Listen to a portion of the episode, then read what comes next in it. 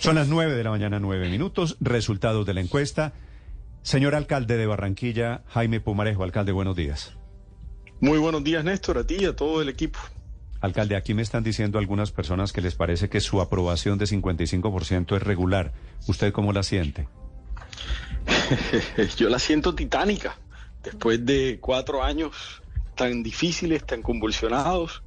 Y bueno, eh, es el reflejo de lo difícil pero satisfecho porque sé que hemos hecho mucho como equipo. Sí, alcalde, a propósito en Barranquilla, sé que no me va a contestar esta pregunta. ¿Usted tiene idea cuándo se lanza Alex Char? no, la verdad que no tengo ni idea, no solo porque no, eh, no puedo contestarla, sino porque realmente no sé. Ok. Alcalde, lo he llamado porque es que en Barranquilla, coincidiendo con lo que está pasando en temas políticos, hay una situación muy grave de extorsiones. Y usted ha denunciado, están a punto de paro las gasolineras, porque los están extorsionando. Es decir, que Barranquilla y sus alrededores se queden sin gasolina. Eh, y usted ha denunciado que esas extorsiones las están dirigiendo presos. ¿Qué es lo que está pasando, alcalde, en Barranquilla? Néstor, eh, lo que hemos denunciado una y otra vez, inclusive en estos micrófonos, eh, lo que estamos viendo es que no hay una capacidad por parte del IMPEC de cuidar a los delincuentes más peligrosos y estos desde las cárceles siguen cometiendo delitos. En el día de hoy, mientras estamos conversando ya se han allanado y se han capturado a ocho personas que estaban cometiendo eh, delitos extorsivos, pero estos delitos venían eh, o se estaban ordenando desde dos cárceles en el país. La policía tiene mayor información y eh, ha sido reiterativo y sistemático.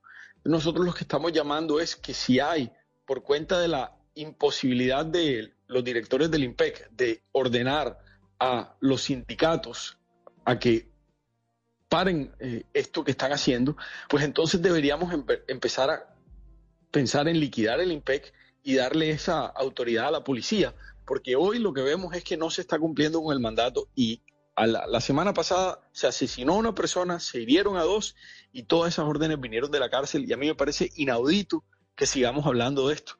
Y en materia de derechos, el derecho fundamental que nos brinda la posibilidad de todos los demás derechos es poder caminar por la calle en paz, y poder ejercer tu, derecho al trabajo o derecho a la educación o a la libre movilidad en paz. Y eso no está ocurriendo en un país cada día en donde vemos que sistemáticamente hay fallas como esta. Y por eso, Néstor, mi sugerencia es o arreglamos la situación de fondo o que liquiden el IPEC. Mm, sí, alcalde, no lo están pudiendo hacer estos eh, cinco empresarios dueños de esas gasolineras.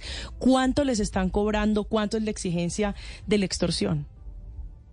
Eso varía, eh, depende de, digamos, de la estructura criminal que los quiera extorsionar, pero lo importante hoy es que haya ocho capturados, es decir, están ya siendo, eh, digamos, llevados ante la ante la fiscalía, eh, perdón, ante las ante la justicia, ante los jueces de ejecución de, de garantías para que puedan ser recluidos en un centro penitenciario, pero lo que estamos viendo es que sistemáticamente estamos capturando. Este año tenemos 200 operativos planificados para capturar bandidos, pero lo que estamos viendo es que desafortunadamente desde las cárceles siguen delinquiendo sus cabecillas. Tenemos gente que tiene hasta 40 años de penas por homicidio, por extorsión, por eh, atracos, y estas personas siguen mandando en las cárceles. Y, y hemos dicho, si son incapaces, pues mándenoslos y aquí con la policía, nosotros en un centro de reclusión eh, intermedio, que no es lo que debe suceder, nosotros vemos cómo los cuidamos, pero no podemos seguir con este flagelo. Mm, sí, alcalde, pero fíjese que usted conversamos con usted hace unos meses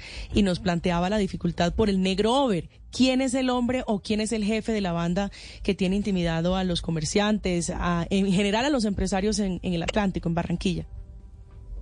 Hoy son otros, hoy son, eh, digamos, eh, un par de personas de menor categoría o menor rango, pero se, se, se sacó que estos tres, estas tres personas que son, la verdad es que ni quisiera nombrarlos porque es, es darles reconocimiento y eso es lo que les gusta a estos bandidos, pero están en la cárcel, están recluidos en dos, en dos cárceles y lo importante es que no les faciliten el celular. Yo digo, si, si van a hacer hasta, hasta, hasta cobrar por eso, deberíamos más bien regular el uso de los celulares en las cárceles y que cada preso que tuviera un celular se supiera cuál es su teléfono y si se comete un ilícito desde ese teléfono, pues que le agreguen cargos a sus condenas, pero hoy estamos en el peor de los mundos. Mm, sí, eso parece elemental, pero no pasa. Alcalde de Pumarejo, desde Blue Radio, un saludo para usted, para la gente de Barranquilla. Gracias por acompañarnos. Muchas gracias y feliz día para todos.